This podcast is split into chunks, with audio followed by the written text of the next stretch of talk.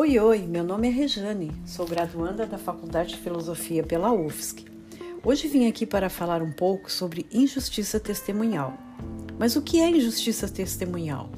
A injustiça testemunhal aparece como parte de um conjunto mais amplo de injustiças sociais persistentes e sistemáticas que os indivíduos pertencentes a grupos destituídos de poder social, a exemplo de negros, gays e mulher, mulheres.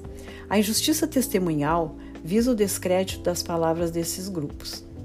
Para que uma troca testemunhal seja bem sucedido, é necessário que o informante, ou seja, a pessoa que transmite o testemunho em questão, não apenas esteja de posse de alguma autoridade racional acerca daquilo que está sendo falado, mas também que a pessoa que recebe esse testemunho reconheça essa autoridade ou pelo menos não duvide dela e atribua algum crédito ao informante enquanto informante ou seja, que ela reconheça que o que está sendo informado é pelo menos verídico.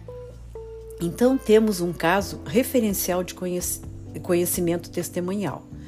A ampla, a ampla evidência na literatura sobre vieses implícitos que apontam para o fato de que tendemos a crer com mais frequência em testemunhos advindos de pessoas pertencentes a algumas identidades sociais particulares, como, por exemplo, homens brancos de classe média.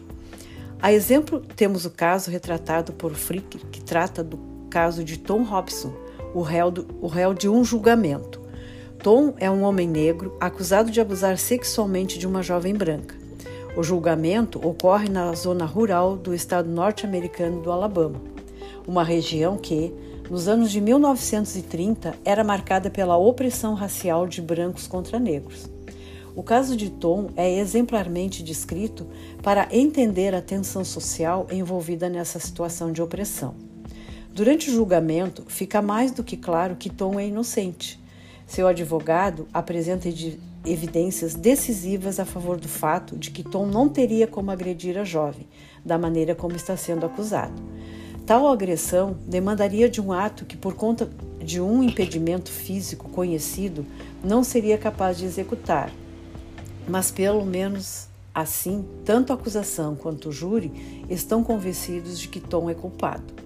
Segundo Fricker, o procedimento do julgamento mostra o que é, em um sentido, uma luta direta entre o poder da evidência e o poder do preconceito racial.